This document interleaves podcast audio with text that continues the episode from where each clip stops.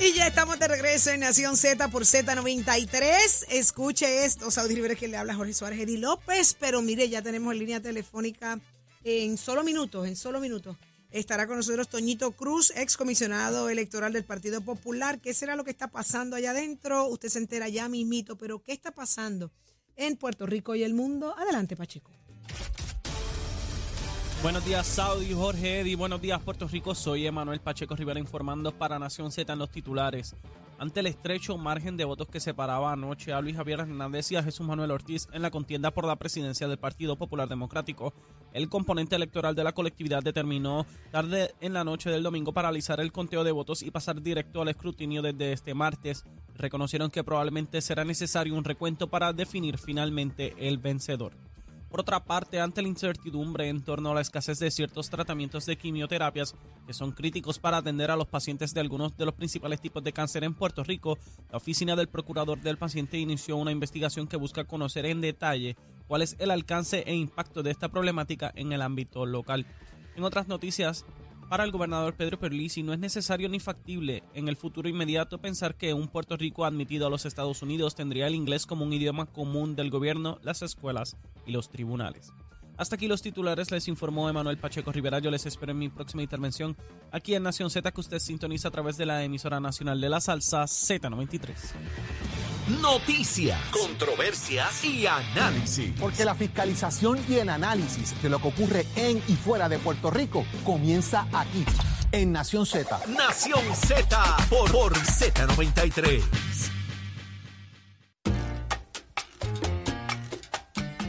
Sigue dando de qué hablar la contienda ayer en esa elección especial dentro del Partido Popular Democrático. Eh, eh, están dándole unas horas de descanso, de relajación emocional a los candidatos, luego de que ya Carmen, eso se redujo a dos, vamos.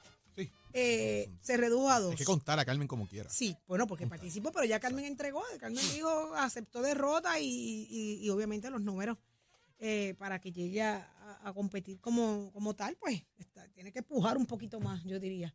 Pero eh, siguen siendo las imágenes las protagonistas. Eh, hay incomodidad dentro del Partido Popular. Eh, Jesús Manuel hizo unas expresiones también en el día de anoche, ayer, en la noche específicamente, luego de que tuvieran tantas horas a la expectativa de que saliera a hablar. Él, ¿Qué dijo prácticamente, Jorge? ¿Cómo, cómo lo manejó públicamente Jesús Manuel? lo que vi en los medios, ¿verdad? a través de diferentes medios de comunicación, eh, creo que fue un creo que fue un live que hizo porque ya las transmisiones habían más o menos acabado eh, que dijo igual que Luis Javier que hizo un live entre otros elementos adicionales así que yo creo que todos se comunicaron en ese sentido. Creo que eh, Jesús dijo que los números internos de él lo daban como vencedor de la contienda que él quería que los votos se contaran y que eventualmente él iba a convertirse en el presidente del Partido Popular.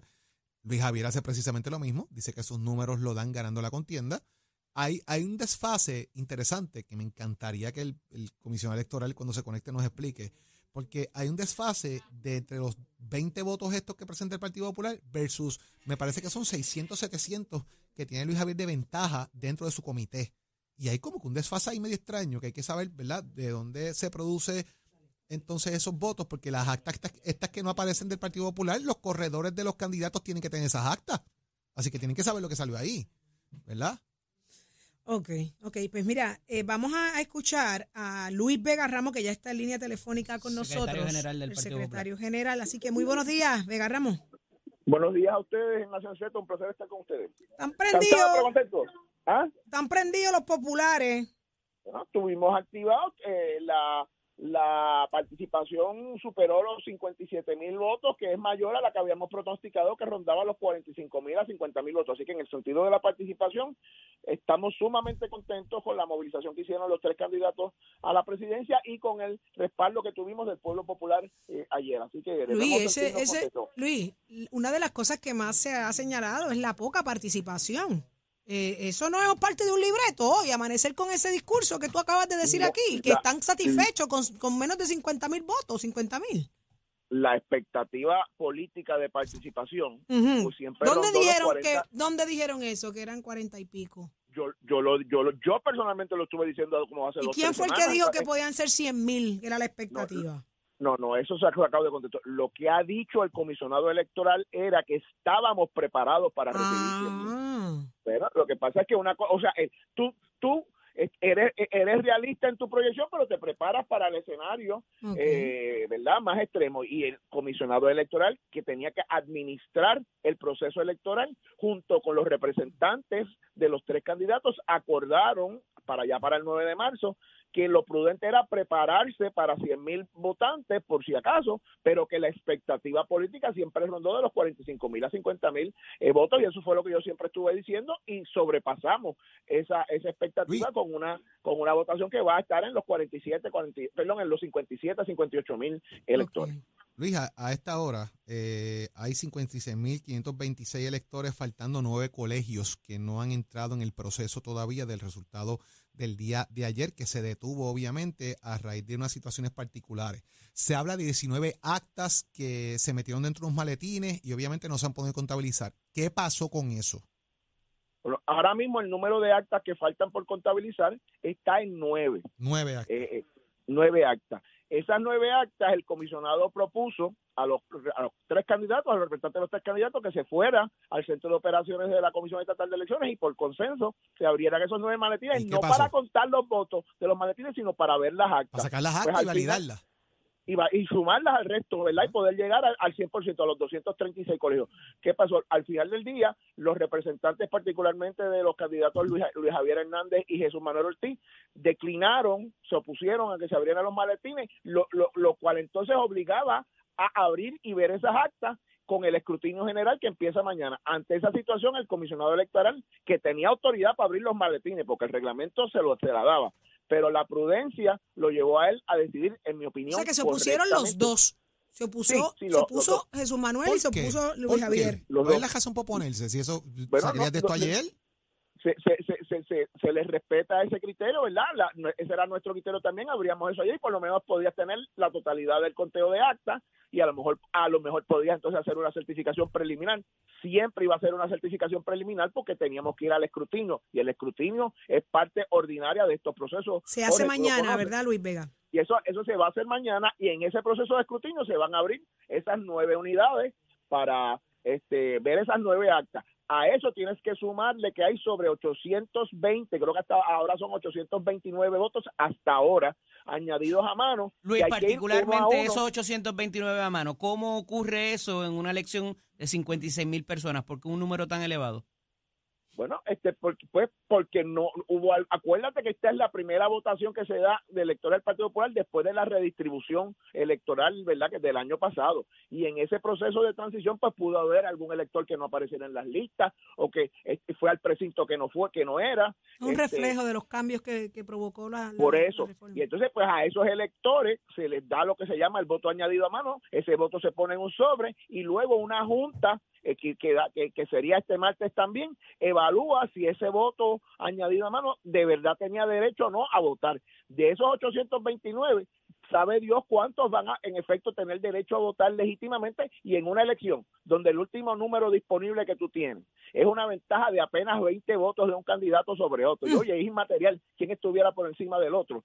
En una elección donde hubo seis o siete cambios de liderato en, la, en los distintos reportes que hicimos, lo prudente es pecar del lado de la prudencia porque lo que queremos y la instrucción que nos dio el presidente del Partido Popular es que lo que se reporte, lo que certifique, lo que se certifique y lo que permita que Jesús Manuel o Luis Javier sean el próximo presidente del Partido Popular sea el conteo más sagrado, certero, transparente y veraz de los votos que los populares emitimos en el día en el día de ayer. La velocidad no puede ser enemiga de la transparencia y de la claridad y nosotros hemos optado por darle la certeza de que lo que se anuncie y lo que se certifique al pueblo de Puerto Rico, pero particularmente a los populares que fueron a votar ayer, sea la verdad de lo que ellos hablaron en las urnas. En ese sentido, yo hago un llamado a los dos compañeros, a los tres compañeros que fueron a la, a la contienda, a que continúen ayudándonos a finalizar este proceso, a que participemos con hermandad, con solidaridad del escrutinio, eh, del proceso de los votos añadidos a mano que se va a llevar a cabo y de ser necesario,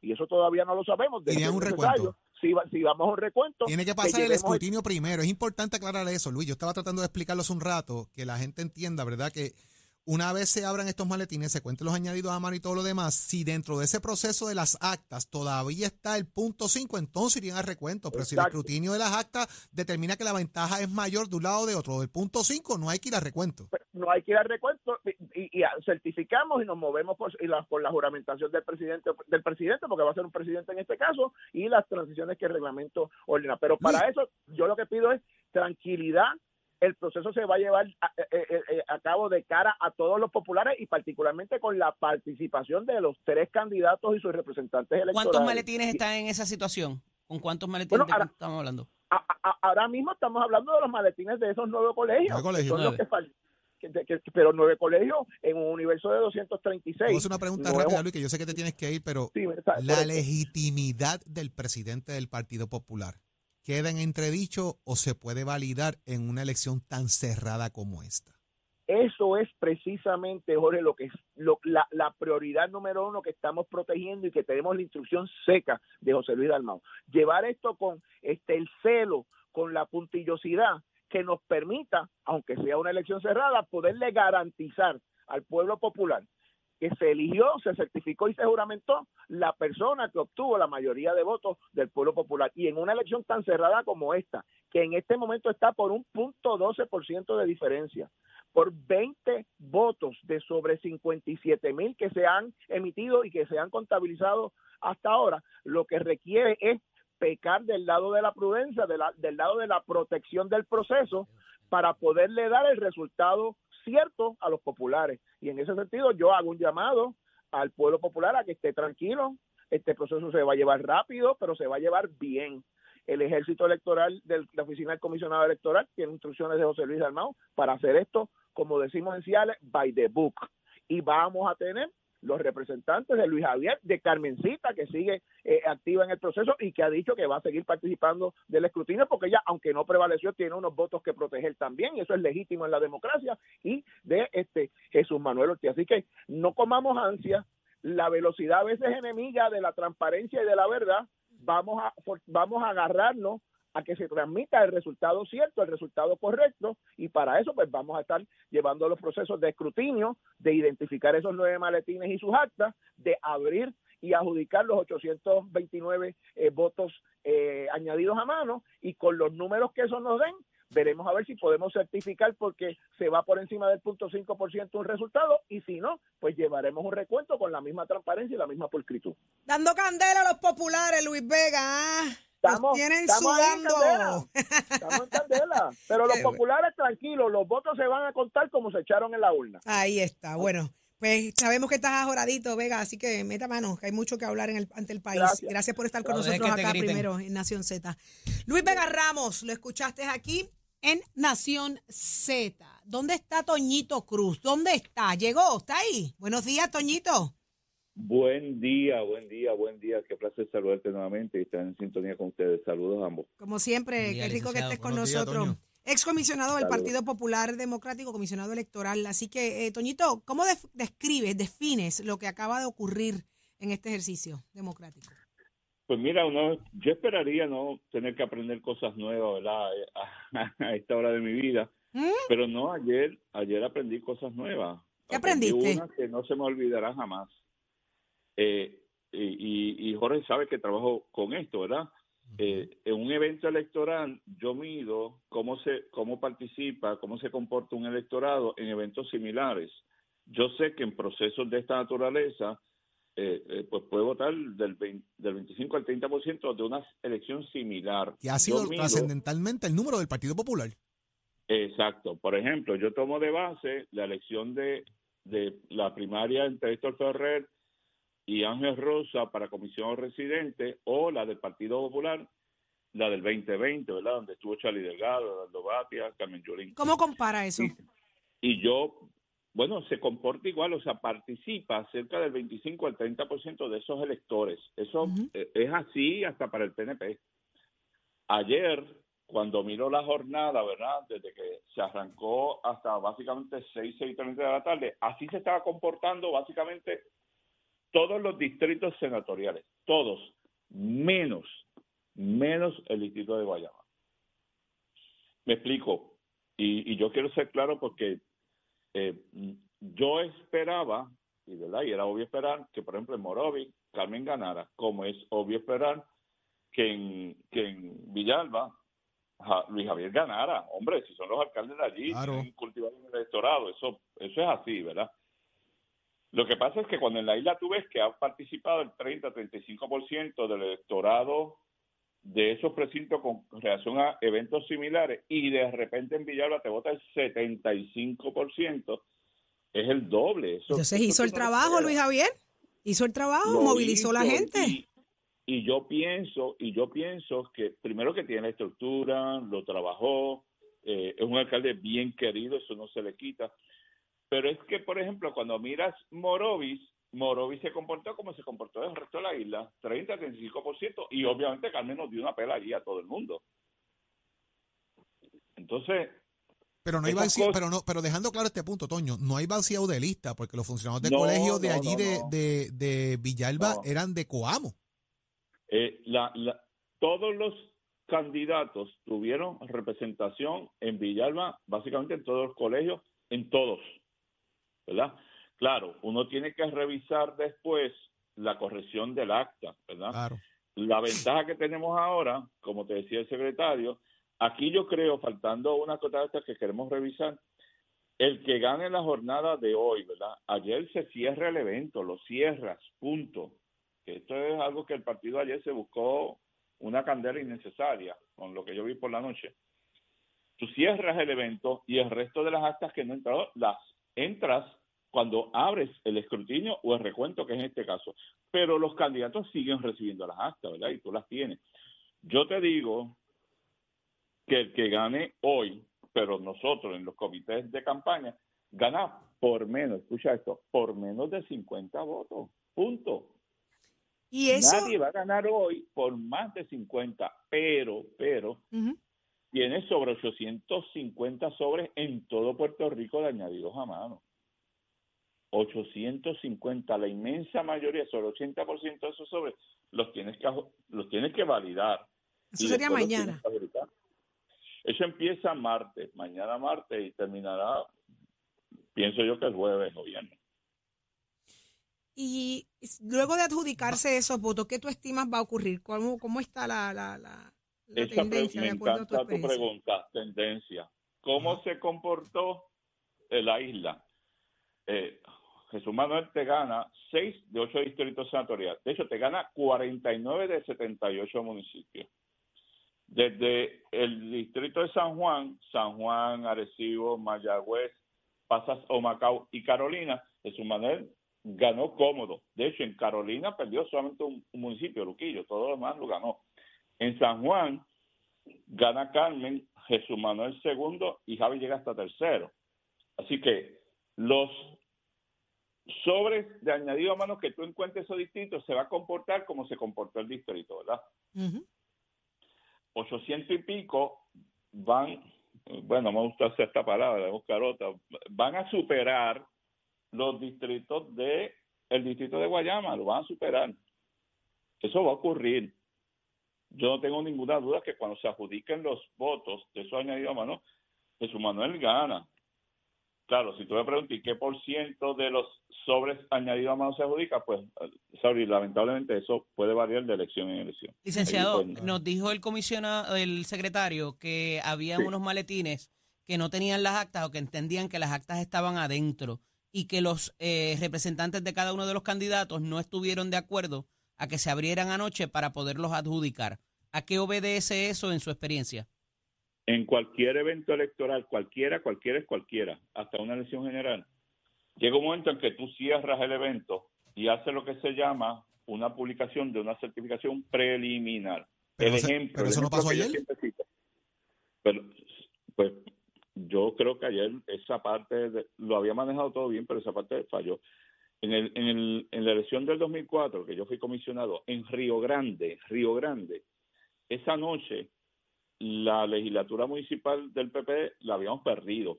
Yo tenía las actas y sabía que el alcalde había ganado con sus legisladores.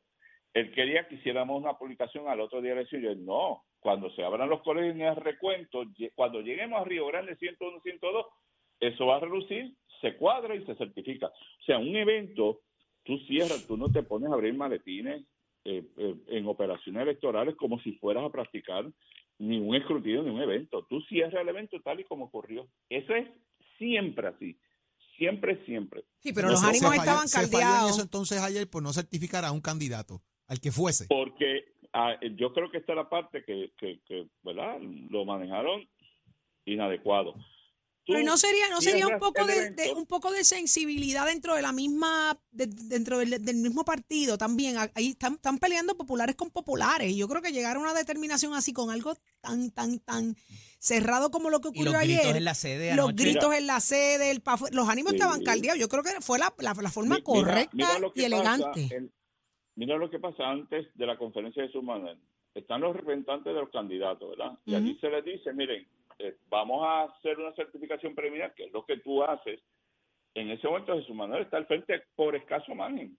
Pues tú haces- y si hubiese sido al revés también, por Luis Javier, tú haces eso y cierras. Lo que no puedes es que cuando se van los representantes decir, bueno, yo quiero abrir un maletín. Pues no, no lo puedes tocar. Yo ayer, cuando se dice, cuando veo la conferencia que se dice que van a hacer una, están diciendo que fulano gana, pero no lo certifican, pues, pues no, porque tú tienes que certificar preliminar, lo haces para el gobernador, imagínate, Sí, sí, sí. no sí. lo vas a hacer para, para una primaria. el, el- el Ah, horno no nadie estaba. puede- Mira, con esa certificación no compras un limber en Puerto Rico, ¿verdad? Porque si tienes 800 papeletas por adjudicar, no celebres Sí. mucho, ¿verdad? Sí, sí, sí. Pero tú haces eso para que cuál propósito tiene una certificación preliminar en cualquier evento, precisamente evitar lo que ocurrió ayer. Muchachos, La oposición llama a esto una, una debacle y una vergüenza para el Partido Popular Democrático. Reacción de su señoría a esos efectos. Bueno, no, lo- no lo voy a aceptar, pero me da pena lo que ocurrió. Me da mucha pena. Yo no podía creer lo que estaba viendo, los gritos. Me, me dio mucha lástima ver a mi partido caer en esa. Imagina, imagínese si certificaban a uno. Tú sabes, esto, yo, por- pero porque, porque, porque, pues, Sauri, si tú tienes las reglas, déjate llevar por las reglas, por las normas. No, pero como Y usted se lo explica, el que no conoce las reglas y está agitado allí dentro, Toñito. Si, se le va a si tú formar las un conoces motín. y las- si tú las consigues ejecutas y alguien protesta, esto está aquí. Después que se vayan a las garnatas si todo el mundo. Imagínese, si íbamos a tú quedar más feos todavía ante el, si tú- ante el mundo. si tú Querían matar a si Colbert, a, a- a Ramón Torres y a, y a Luis Vega ayer. Si tú te sales de las reglas, de las normas, ah, pues declaro, pero no certifico, pues, pues, pues eso está fuera del manual, pues tiene, el resultado va a ser ese que viste ayer. Estaban agitados. Toñito, gracias, como siempre. Agradecido encanta yo, escucharte, qué bueno es que placer saludarlos a Siempre. todos, saludos y ahí también que lo escuché. Buen Un día. abrazo. Gracias. Toñito Cruz, ex comisionado electoral del Partido Popular Democrático. Lo escuchaste aquí en Nación Z, como también escuchas a Tato Hernández, porque somos deporte. Adelante, Tato. Vamos arriba, vamos arriba, vamos arriba, señores. Tato Hernández, la Casa Nación Z, somos de Borse, a dejársela caer y de qué manera. Vámonos con los deportes que nos vamos ahora con el evento que se dio en Puerto Rico a nivel de la lucha libre. Óigame, el cantante de música urbana, el Bad Bunny, el conejo malo, el de Vega Baja, a la verdad que montaron tremendo espectáculo con este gran evento de Backlash WWE que se celebró en el Coliseo de Puerto Rico. El artista puertorriqueño colgó la imagen de cómo quedó su espalda con esa gran lucha que tuvo ante Demon Priest. Ahí la pueden tener si los muchachos allá en el estudio lo pueden subir en pantalla. Así que ya usted sabe, mire para allá cómo quedó la espalda de Benito Titi Saudi. Vio cómo quedó la espalda del conejo. Tacho, sí. Mira, yo me lo gocé. Me lo gocé, Tato. Y Valentina, que tiene 12 años y es una fanática de la lucha libre, ella se lo gozó, se tiró hasta el piso y todo.